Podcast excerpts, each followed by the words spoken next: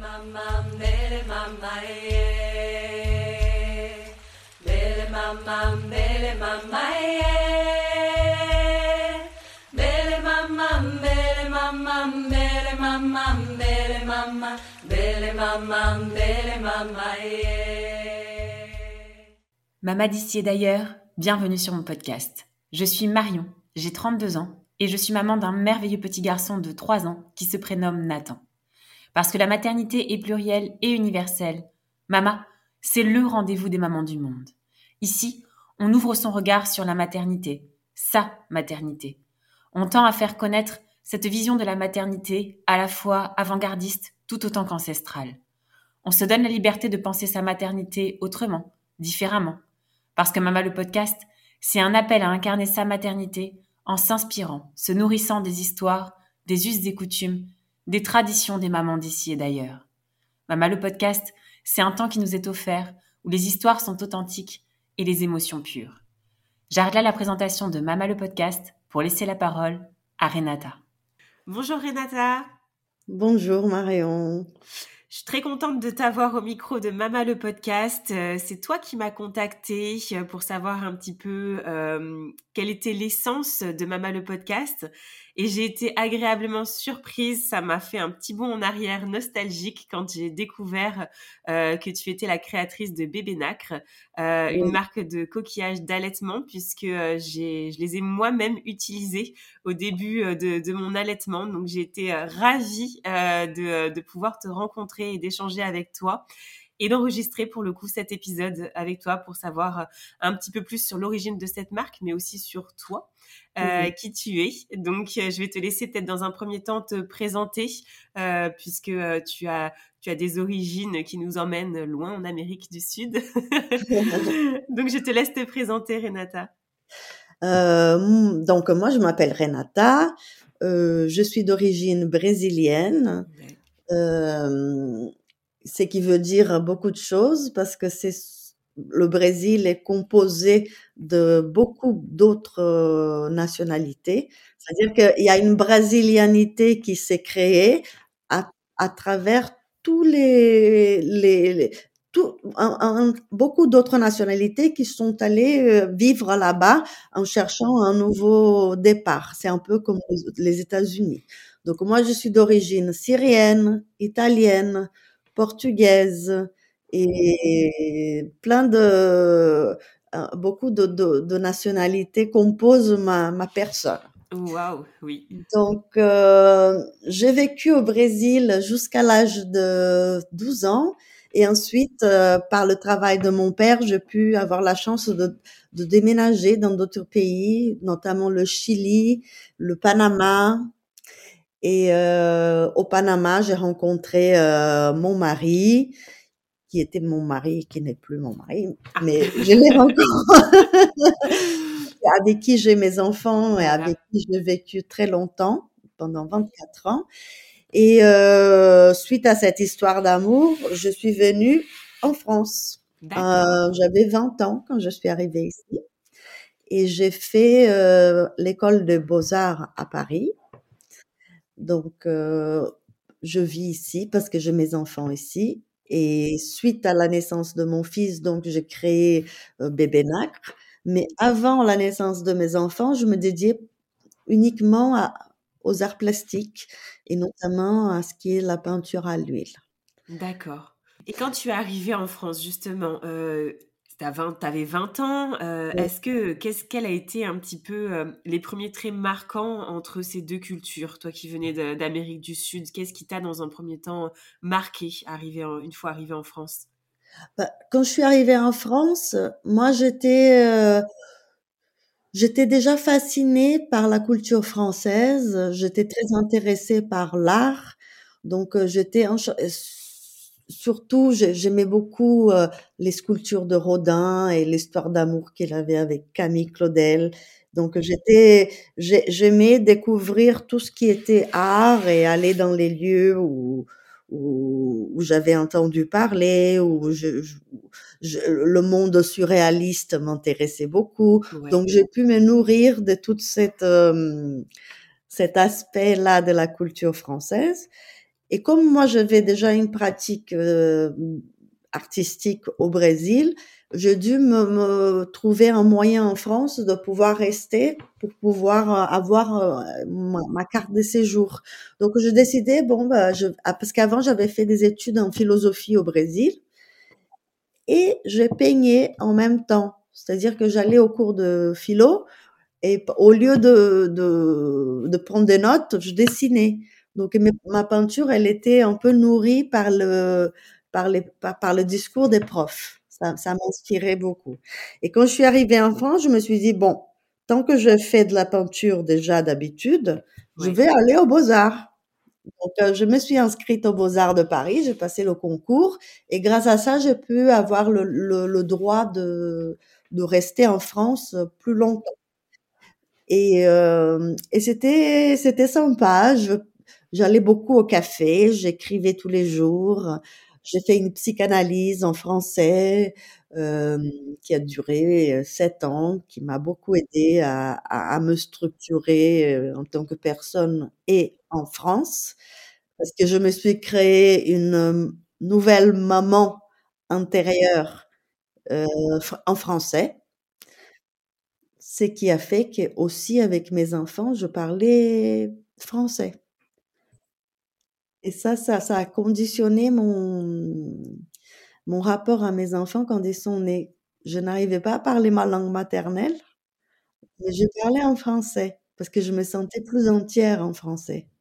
Donc euh, ça, c'est, un peu ce qui... Euh, j'ai, une partie de moi qui a été construite en français. Totalement. Et oui. tu as toujours parlé en français pour le coup avec tes enfants par la suite? Maintenant, moins. Depuis que je me suis séparée, euh, j'ai rattrapé un peu mon, mon univers. Et, euh, et, un de mes enfants a eu le souhait vraiment de rentrer au Brésil. Oui. Il, est, il a passé un an et demi là-bas. Et il est revenu euh, complètement bilingue. Il a beaucoup aimé. Il a envie d'aller faire sa vie au Brésil. Mais mon plus jeune, il n'est pas complètement bilingue. Et, mais je commence de plus en plus à, à, parler avec lui. Je pense que le fait de parler en français aussi m'a permis de, de, de m'intégrer ouais, à la, à la culture. C'était, euh, vraiment... Euh, je sais qu'il y a des gens qui migrent en France et qui sont changent complètement eux-mêmes, euh, réunissent leur langue maternelle, c'est une manière de, de s'intégrer. Et je pense que, que pour moi, ça, ça a un peu été le cas, même si ça n'était pas un choix volontaire. Oui. Mais je me dis que j'étais tellement ici que je devais vivre ici. Tu as accouché pour le coup en France de tes deux enfants? Oui. J'ai eu, euh, pour le premier, j'étais... Euh, j'ai souhaité, j'ai choisi la maternité de Lila, qui était une maternité euh, assez respectueuse de la de la naissance, qui pratiquait la méthode Lamaze, euh, qui, qui, qui, bon, je cherchais ça, mais la naissance de mon premier a, a eu des petites complications et j'ai dû avoir une césarienne, ce qui m'a fortement marqué ouais. parce que je ne m'attendais pas et, et c'était choquant. C'est la première fois que j'ai des points de suture, que que j'entends le bruit de la petite machine qui coupe la, le ventre. Tu étais en anesthésie locale? Locale, oui. Parce que j'avais ouais. une. Euh, c'était, c'était, il avait, il avait une, euh, le cordon autour, autour du, du cou. cou? Ouais. C'était pas prévu en fait. Donc euh, c'était un va-et-vient entre la, c'était au moins, on a été trois fois le va-et-vient entre la salle d'opération et, et, et, les contractions. Et finalement, ils ont décidé de faire la, la césarienne. Et c'était euh, très douloureux pour moi. Je passais dix jours à la maternité. C'était, c'était un choc. Je pense que suite à ça, j'ai eu quand même une sorte de dépression. Euh, ouais. Un traumatisme. Un traumatisme, exactement parce que c'est c'est violent, on est coupé, on est heureux. De, moi, j'étais heureuse d'avoir mon fils, mais j'étais euh, blessée quelque Bien part. Ouais. Et cette ouais. relation, elle a été, euh, notre relation, elle était très fusionnelle. Et en même temps, très longtemps après, je, je me rendais compte qu'il me fatiguait beaucoup. Et quelque part, euh, je l'en voulais en fait de d'avoir d'avoir été née et qu'à ce même moment que ça me passe mal. Oui, je vois. Mais peu à peu, j'étais accompagnée euh, et aussi j'ai participé de groupes de parole de mamans qui, qui, qui ont eu de césariennes. Et petit à petit, je pu, euh, je pu m'apaiser avec cette, cette intervention-là. Ce qui a fait que pour le deuxième, je me suis mieux préparée. J'ai cherché une sage-femme libérale qui m'a suivie du début à la fin, Madame Dauphin, qui était vraiment quelqu'un qui avait un rapport philosophique à la naissance. Euh, naissance comme euh, une manière de venir au monde qui, qui... Un peu similaire au doula? Oui. Un, peu, un petit peu dans cette lignée-là? Oui. exactement. Donc, euh, elle m'a accompagnée, elle voulait savoir comment j'allais. C'était assez thérapeutique comme, comme système. Aussi, je fais une, il y a eu, je fais un, j'étais suivie aussi par, par quelqu'un qui a fait de l'hypnose pour ah, que je puisse me relaxer, pour que je puisse apprendre à que chaque, c'est que, c'est que j'ai retenu le plus de cette, de ces, de ces séances d'hypnose, c'est que chaque contraction, ce n'était pas juste une douleur, mais c'était un, un, un, rappel que le bébé, il était de plus en plus près. Donc, j'avais une nouvelle vision de la naissance. Et, et j'avais rencontré euh, pendant mes, mes passages dans l'univers des doulas, dans les réunions de doula annuelles, que avec une sage, une, une, une doula portugaise, qui m'avait dit euh, de danser avec la douleur. Ouais, super. Parce que ça, ça, fait que la douleur, elle passe plus doucement. Elle, la douleur, elle passe plus rapidement, pardon. Oui. Et, euh, et en fait, c'est ce que je fais. Chaque fois que j'avais une contraction, je bougeais comme si je dansais. Et en fait, ça, l'accouchement, ça s'est passé super bien. Je suis allée en plateau technique avec ma sage-femme à la maternité qui n'existe plus, mais s'appelait euh, la maternité Mona Lisa dans l'11e à Paris. Ouais. Et euh, c'était un, un, ensemble de sages-femmes qui pratiquaient l'accouchement euh, euh, physiologique. Physiologique, voilà, oui. en plateau technique. Et donc, c'était une naissance incroyable. C'était comme donc je pu vivre une naissance par voie basse, naturelle, complètement physiologique, sans anesthésie, sans rien. Ce qui, ce qui a fait que c'était une expérience nouvelle et assez magique parce que c'est le bébé il naît. Oui. Tout de suite, il y a un jet d'amour qui, qui apparaît. Et oui. Tout de suite. Et c'était euh, c'était fantastique. Moi, ça m'a ça m'a rendu plus forte. Oui, tu t'as senti toute la puissance qu'on pouvait avoir, euh, effectivement, que, que tu as été peut-être un petit peu dépossédée lors de ta première grossesse. Ouais. Ça.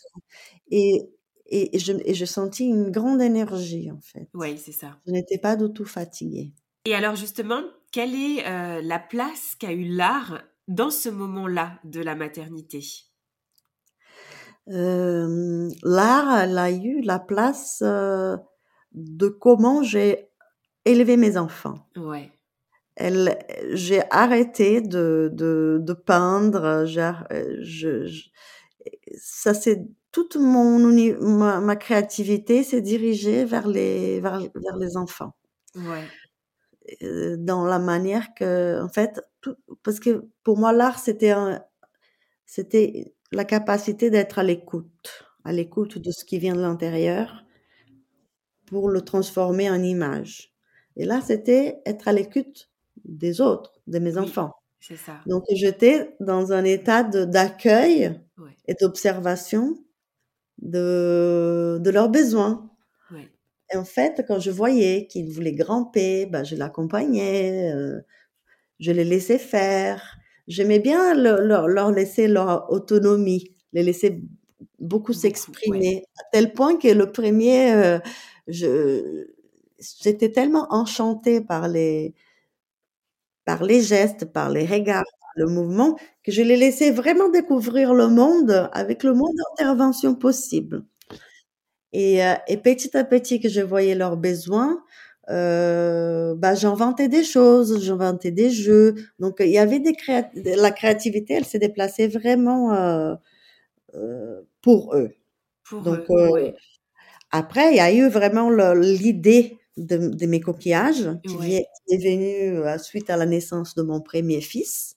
D'accord. C'est venu parce que j'ai une amie euh, danoise qui m'avait parlé qu'en Scandinavie, il y avait euh, une tradition de grand-mère que les femmes, elles, euh, elles, elles utilisaient des petits coquillages sur le Ouais. sein Ouais.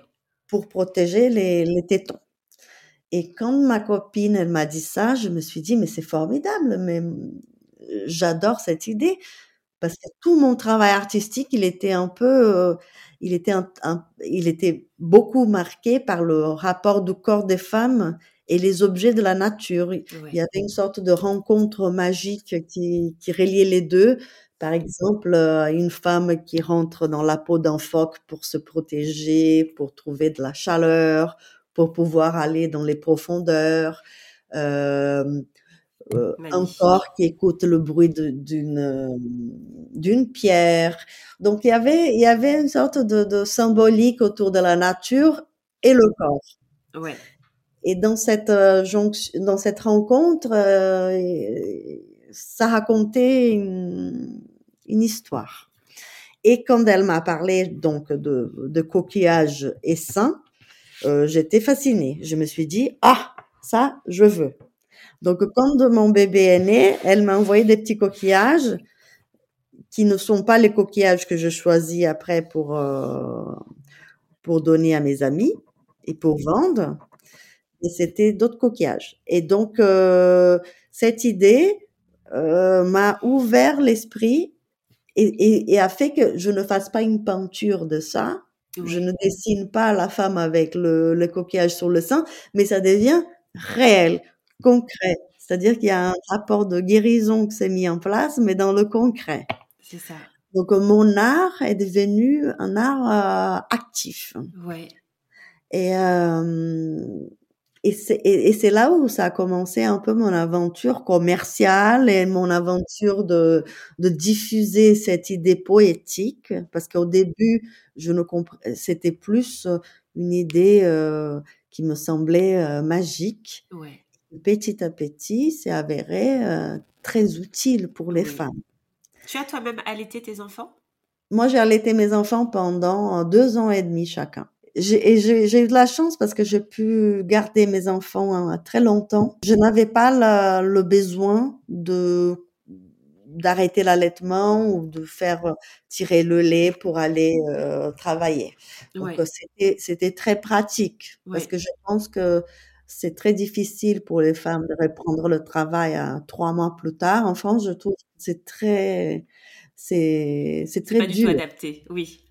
C'est très difficile parce que le bébé, il naît, au moment où on commence à le connaître, Exactement. tout de suite, euh, il faut déjà se séparer. Je crois que c'est quelque chose euh, dans la société qu'il faudrait euh, prévoir et, et aménager de sorte à que le lien, il puisse se faire pour que les enfants, pour après, créer le lien pour après pouvoir le délier, pour que les enfants, ils prennent leur autonomie. Il y a beaucoup de pays européens qui sont sur cette, euh, cette voie-là. On espère que ça Oui. sera le cas pour nous un jour, mais bon. Euh, Dans mon pays, par exemple, euh, la, fam- la famille a, un- a une place très importante dans ça. Ouais. C'est-à-dire Ouais. que souvent les grands-mères ou les tantes s'occupent des, des enfants. Il y a, il y a une vraie présence. Ici, en France, je trouve que les femmes, elles sont très seules. Euh, a, l'enfant, il n'est pas élevé par un groupe. D'où, d'où beaucoup aussi de, de, de dépression postpartum, euh, tout ce qui s'ensuit, bien évidemment, euh, qui n'est pas le seul fait de ça, mais en tout cas, la solitude, elle est très, très prenante, effectivement, euh, en France pour, euh, pour les femmes qui, euh, bah, même quand elles reprennent le travail, se séparer, il n'y a pas d'accompagnement, en tout cas pour, pour toutes, ces, toutes ces mamans, quel que soit leur choix d'ailleurs. Oui. Euh, c'est un choix aussi pour certaines de reprendre euh, le travail après trois mois, mais euh, il n'y a pas d'accompagnement effectivement. Pour, pour revenir sur, tes, sur les coquillages, j'avais une question que je t'ai pas posée, je crois. Il y a une différence justement, tu disais que c'était pas les mêmes coquillages que, que ceux que ton ami t'avait parlé. Comment tu en es venu à, à créer ces coquillages-ci? Les premiers coquillages, ils étaient très petits et pointus. Donc, je me dis, c'est pas très ergonomique. Je voulais un coquillage qui soit plus évasé et que et qui soit qui soit, qui soit plus euh, euh, ressemblant à la forme à la forme du mamelon du, ouais, ouais, du téton ouais. ouais donc j'ai commencé j'ai trouvé ces coquillages dans une foire euh, au coquillage et puis je j'en je, avais quelques-uns et j'ai une amie qui est passée chez moi un jour et qui m'a dit euh, ah j'ai ma sœur qui va accoucher, euh, je voulais trouver un, un cadeau. Et là, j'ai commencé à mettre en mots euh, ce que c'était. Euh, j'ai fait un petit dessin, j'avais ma machine à coudre, j'ai créé le paquet qui est encore l'emballage le, d'aujourd'hui. Et en fait, grâce à cette amie, j'ai pu commencer à, à partager avec d'autres femmes les coquillages. Et c'est devenu une habitude. Dès que j'avais une amie qui accouchait, je leur offrais des coquillages. Et petit à petit, les, les sages-femmes ont commencé à me contacter parce qu'elles voyaient que ça apportait des bienfaits pour la maman, pour qu'elle traverse la période un peu de, de hypersensibilité des seins pour, euh, pour, pour, les femmes. Et c'est commencé comme ça, très doucement, pendant que j'avais mon petit à la maison. Et cette, euh, et cette histoire s'est commencé comme ça, au rythme de la croissance de mes enfants. Ça n'a empêché, c'était très progressif. Incroyable. Ouais. Ça a pris quelques années pour que ça devienne vraiment quelque chose. Euh, un, un jour, il y a une doula qui m'a proposé de participer aux journées des doulas. C'était à travers les doulas que, que, que j'ai pu vraiment euh, présenter les coquillages. C'était les seuls qui étaient vraiment euh, ouvertes à cette, euh, nouvelle idée parce que les gens ils pensaient que j'étais complètement folle, que c'était un gadget, que ça servait à rien. Et, et petit à petit, les sages-femmes ont été plus euh, ouvertes. Certaines oui. ont voulu essayer avec leurs patientes. Et là, j'ai pu comprendre le vrai, la vraie, le vrai euh, fonctionnement de cette technique qui finalement est basée sur, le, sur la cicatrisation des tétons en milieu humide. Humide, je pense que c'est un mot qui n'est pas super adapté parce que c'est un milieu gras.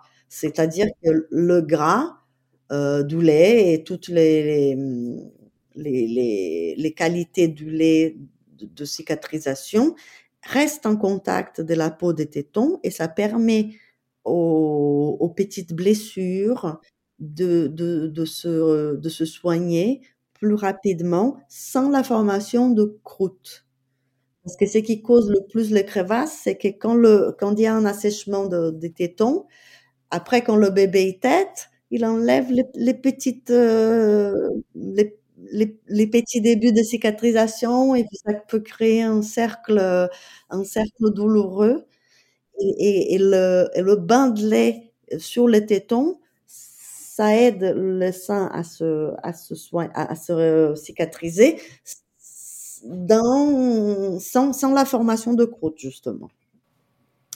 Et voilà, et à travers et petit à petit, j'ai écrit tout ce qui était euh, tout, toutes ces informations qui ont été collectées grâce au savoir des sages-femmes. Oui.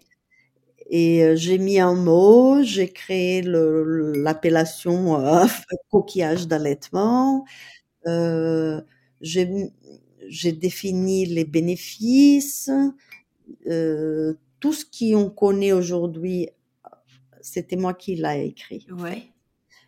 Après, il y a eu d'autres personnes qui ont, qui ont, qui, qui ont utilisé euh, ces, ces informations, qui se sont mises dans le marché. Donc euh, aujourd'hui, il y en a plein qui, qui, qui, qui vendent ça, mais euh, je ne sais pas exactement comment, quels sont leurs critères de qualité, je ne connais pas.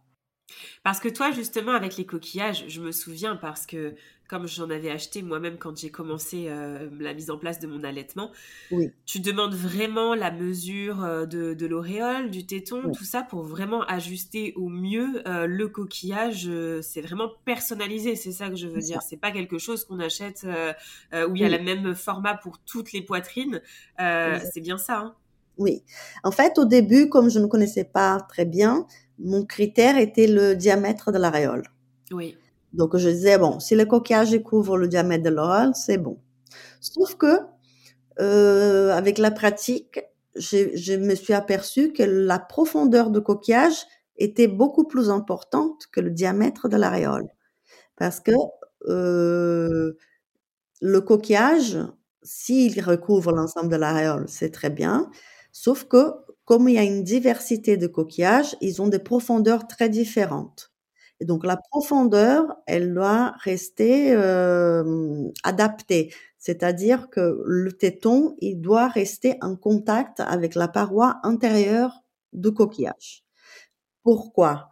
Parce que si le téton, si le coquillage, il est très pointu, est très, euh, euh, il appuie sur la grande sur la glande mammaire et ça peut causer des engorgements, ça peut appuyer d'une manière euh, désagréable. Tandis que si il est vraiment à, la longueur du téton, si, si, c'est comme un petit chapeau qui, qui, qui épouse bien la longueur du téton, même s'il ne recouvre pas l'ensemble de l'aréole ou s'il est un peu plus large que l'ensemble de l'aréole, il convient. Donc, mon critère euh, actuel est devenu euh, la profondeur du coquillage au lieu du diamètre du coquillage. Aujourd'hui, les coquillages d'allaitement, ils sont toujours, euh, ils ont vocation encore à être euh, très enclins dans- auprès des sages-femmes, des doulas, ou euh, où tu ressens un petit peu un, un frein? Non. Les sages-femmes, elles sont très adeptes des coquillages, elles voient vraiment les bienfaits et c'est devenu un peu un indispensable pour certaines sages-femmes. J'ai beaucoup de demandes de leur part pour des échantillons et euh, une chose qui est très importante, c'est la qualité des coquillages parce que ce sont des coquillages qui à la base sont bruts et qui sont euh, polis d'une manière qui, euh, qui, qui perdent beaucoup de leur épaisseur de départ. Donc, euh, le, le, certains coquillages qui sont souvent, qui peuvent être destinés à, à la décoration, ouais, sont aujourd'hui utilisés et vendus pour les femmes comme coquillages d'allaitement. Sauf que ces coquillages étant très fins, peuvent être blessants et s'ils ne sont pas polis sur le contour, comme euh, on le fait euh, chez nous, chez Bébé Nacre, ils peuvent être, euh, être dangereux à l'usage. sûr. Donc, euh, une chose qui, qui est très, très importante, c'est la, c'est le travail euh, en machine, à la main et de vérification de la, de l'épaisseur du coquillage, de la rondeur du contour. Et, et ça, c'est, c'est, c'est, c'est essentiel. Donc, euh, il faut, dans les photos, tout semble pareil, mais il faut vraiment euh, faire attention à la finition. c'est ça. C'est pas, c'est pas un objet de décoration. Non.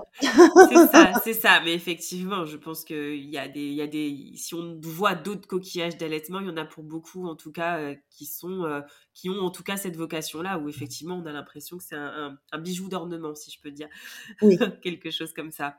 C'est vrai qu'ils ont un côté euh, très fantaisiste, très joli, poétique, symbolique, parce qu'il y a la mère, il y a la maman, la mère et la mère, et tout ça. Mais c'est vrai qu'ils ont une vraie, une vraie fonctionnalité euh, de soin. Et pour qu'il soit un objet de soin, il faut qu'il soit un objet de qualité et qu'il soit adapté. Donc, il faut vraiment euh, avoir, euh, avoir un savoir-faire, avoir un, un mode de production qui n'est pas juste l'achat-vente de, de coquillages euh, de déco- décoration. Voilà.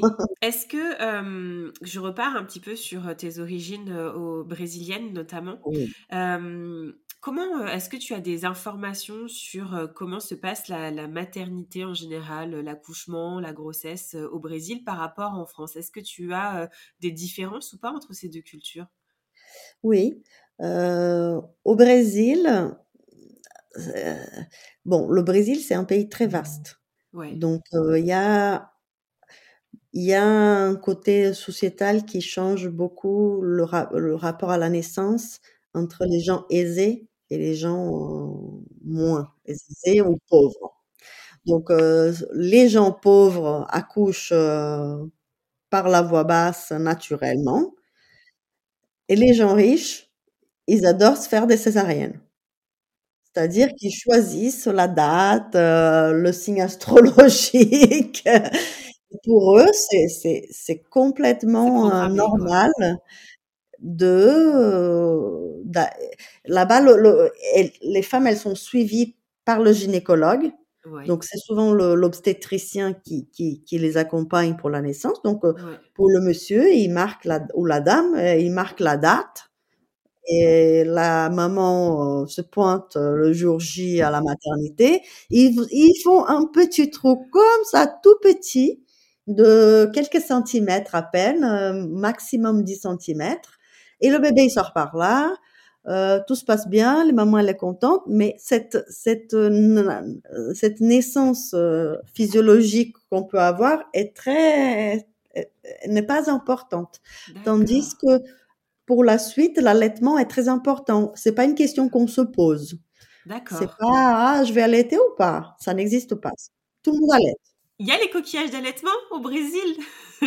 Ah, en fait, le Brésil est tellement vaste que je n'ai pas, je n'ai, je ne me suis pas encore lancée Mais voilà, là-bas. Renata, mais le oui, il faudrait que, il faudrait que j'ai le courage de, de, de, de produire, bah, parce que mon mode de production, finalement, il est assez, il est assez euh, petit. Oui, Donc, euh, si je vais au ouais. Brésil, il va falloir que je, Si tout le monde allaite, c'est super. c'est ça, je prenne des dimensions un peu plus, plus grandes, mais pourquoi pas? C'est quelque chose que j'y pense. Et ça Ouais. serait une bonne idée, en fait. Tu y sait? retournes de temps en temps ou pas au Brésil? Oui, oui, de plus en plus. Surtout maintenant que je ne suis plus euh, mariée et, et, et le sens de, de ma présence en France euh, est, est un peu, je, je remets beaucoup ça en question parce que j'ai besoin de ma famille. Oui, Ma famille me manque beaucoup parce que je ris beaucoup avec ma famille et ça, ça me manque énormément de pouvoir passer chez un, chez les autres. Et c'est, et c'est, et là, et- et au moins dans ma famille, euh, le, l'échange est baigné de, de rire. Et, et ça, c'est sacré pour moi. que tu ne retrouves pas ici en France? Ben non. Ouais. C'est plus euh, rationnel, on ne dit pas de bêtises, de conneries, on rit pas de n'importe quoi. C'est vrai, c'est vrai. Mais c'est surtout aussi que mes parents, ils commencent à vieillir. Et j'ai, envie de les accompagner, je, je les aime, j'ai envie de passer du temps avec eux. Et le fait d'être loin, ça me peine beaucoup. Ouais, tu l'as dit, en plus, ton, ton fils aîné est reparti justement au Brésil en plus et il a, Oui, il a noué effectivement beaucoup de liens très très forts. Il est revenu avec, euh, oui, tu nous l'as dit tout à l'heure. Et, euh, et effectivement, peut-être que euh, qu'on en avait discuté au cours de l'appel préparatoire, mais euh, tu voyais aussi les effets euh, de cette euh, proximité que tu as eue au début avec eux, tu le voyais oui, aujourd'hui. Et c'est vrai que ça t'avait touché aussi de voir toutes ces origines euh, oui, quand ton fils aîné est parti au pays, revenir avec tout ça. C'est vrai que c'est quelque chose qui t'a aussi particulièrement touché. oui. J'étais très honorée de, de le voir, euh, qu'il ait le souhait de, de s'approprier de cette partie de lui qui n'est, qui était un peu mise à l'écart. Il, il voulait trouver euh, son côté brésilien et il l'adore et il se sent brésilien. Et ça, c'est, pour moi, c'était, c'était, c'était très sympa parce que je me suis dit, bon, bah, moi, j'existe pour lui.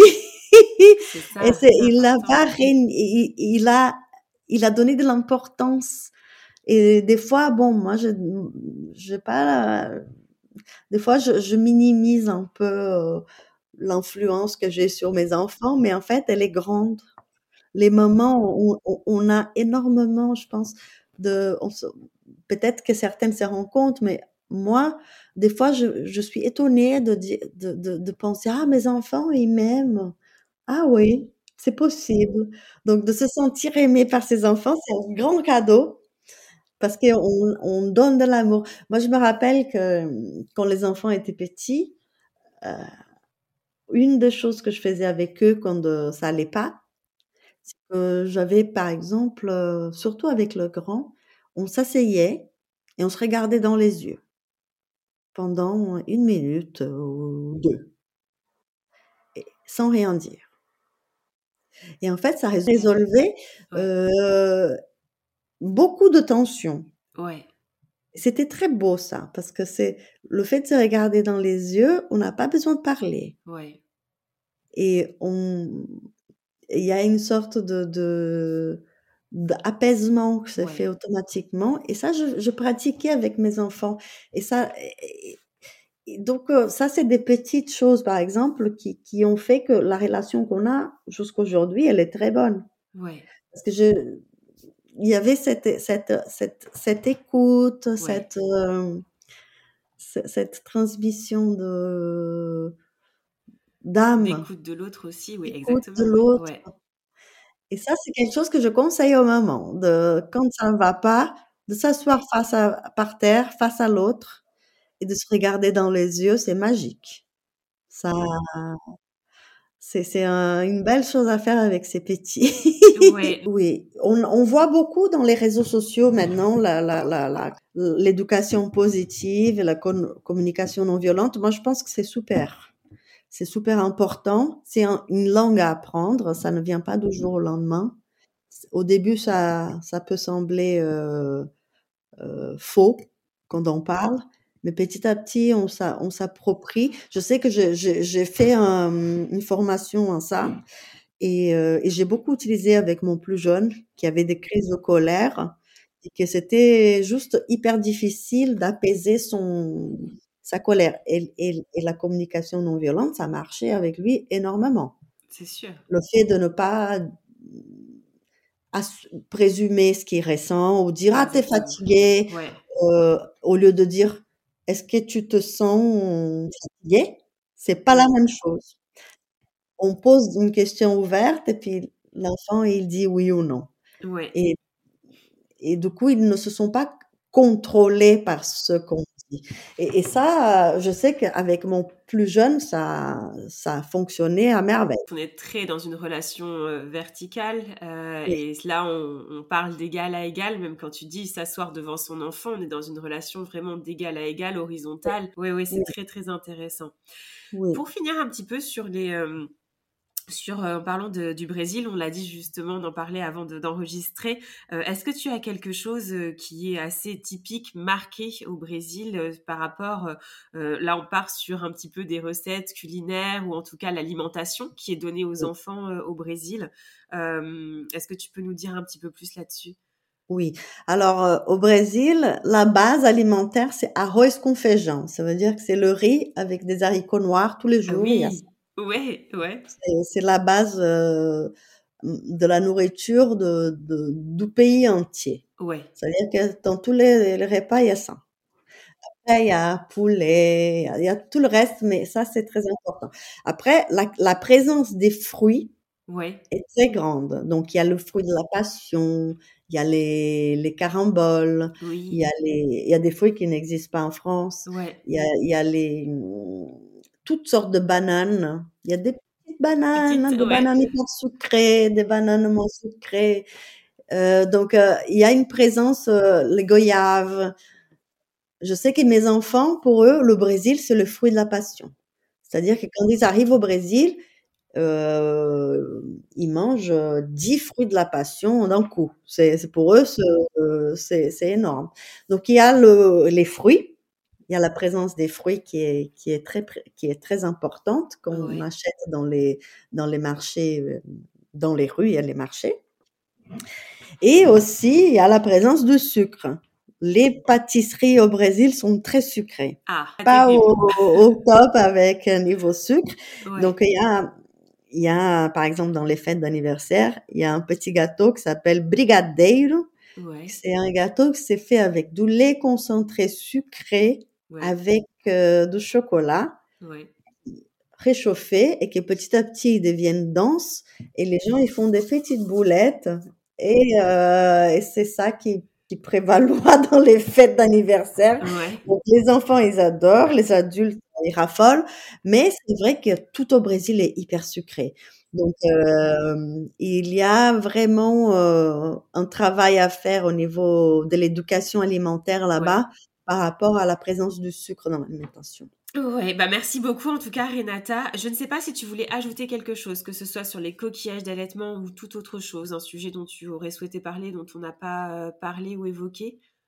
Ben, je voudrais d'abord te remercier de m'avoir accordé ces moments, de dire que ton podcast, il est super intéressant et Merci. que de donner la parole aux femmes créatrices et, et, et partager les diversités euh, culturelles des unes et des autres, c'est ce qui m'a attiré vers ton, ton compte Instagram et ton, et ton, ton site de podcast. Donc, je trouve ça formidable. Merci de m'avoir euh, proposé de participer. Et, euh, puis de dire que voilà, qu'avec euh, le coquillage d'allaitement que, que j'ai créé, que j'ai mis en forme, je, suis ravie d'avoir pu contribuer d'une façon réelle aux, femmes à qu'elles puissent euh, traverser les petits moments de difficulté du début de leur allaitement euh, grâce à ça. Donc, je sens que, voilà, j'ai eu un acte positif dans la société qui, qui est de l'ordre de la santé publique aussi, parce qu'il y a eu plus de femmes qui, qui allaitent. Et qui j'ai beaucoup de témoignages de mamans qui disent euh, mon allaitement euh, euh, tu as sauvé mon allaitement tes coquillages ont sauvé mon allaitement. Et donc euh, voilà ça c'est c'est je suis très reconnaissante et je suis fière de d'être à l'origine de ça Tu peux. Moi, je te remercie vraiment du fond du cœur déjà pour m'avoir euh, approché et, euh, et j'ai envie de dire oui, toi aussi, tu as sauvé mon allaitement parce que j'ai eu des crevasses qui étaient infectées euh, à chaque sein au début de la, mise en place de mon allaitement et, euh, c'est vrai que j'ai trouvé dans, tes coquillages un symbole qui était évident déjà pour moi en tant que naissance de, de maman. Euh, oui. et aussi euh, bien évidemment sur les bienfaits euh, que cela a pu avoir sur, sur mes crevasses, puisque puisqu'effectivement, je recommande vraiment tes coquillages à toutes les mamans qui, qui commencent leur allaitement et qui ont ces, ces soucis-là euh, de, de crevasses au début. Et, oui. et, et voilà, tu as été... vraiment hyper euh, hyper bienveillante aussi. J'ai posé des questions je me souviens notamment pour euh, pour prendre le, la taille euh, euh, Mhm. exacte du, du coquillage et, euh, et voilà. Je te remercie vraiment je suis vraiment très reconnaissante moi aussi que la vie t'ait menée sur mon chemin. C'est incroyable il n'y a pas de hasard. Oui. Et, euh, et voilà je suis vraiment honorée de pouvoir partager cette très belle création euh, qui euh, qui évidemment est, est pour moi un indispensable euh, de l'allaitement aujourd'hui bah, merci beaucoup merci Renata à bientôt à bientôt Mama, merci pour ta fidélité et ton écoute si précieuse pour moi et toutes les mamas auditrices. Abonne-toi à mon compte Instagram mama.lepodcast pour y retrouver les moments phares des épisodes et bien plus. Mama le podcast est présent sur toutes les plateformes d'écoute les plus connues ainsi que sur YouTube. Alors n'hésite pas à t'abonner, commenter, liker et partager à toutes les mamas qui souhaitent entrer dans notre cercle de mamas du monde. Je te dis à très vite dans un nouvel épisode hors série, mais en attendant de se retrouver, maman n'oublie pas, ta maternité t'appartient. Elle est un univers aussi merveilleux que le monde à explorer.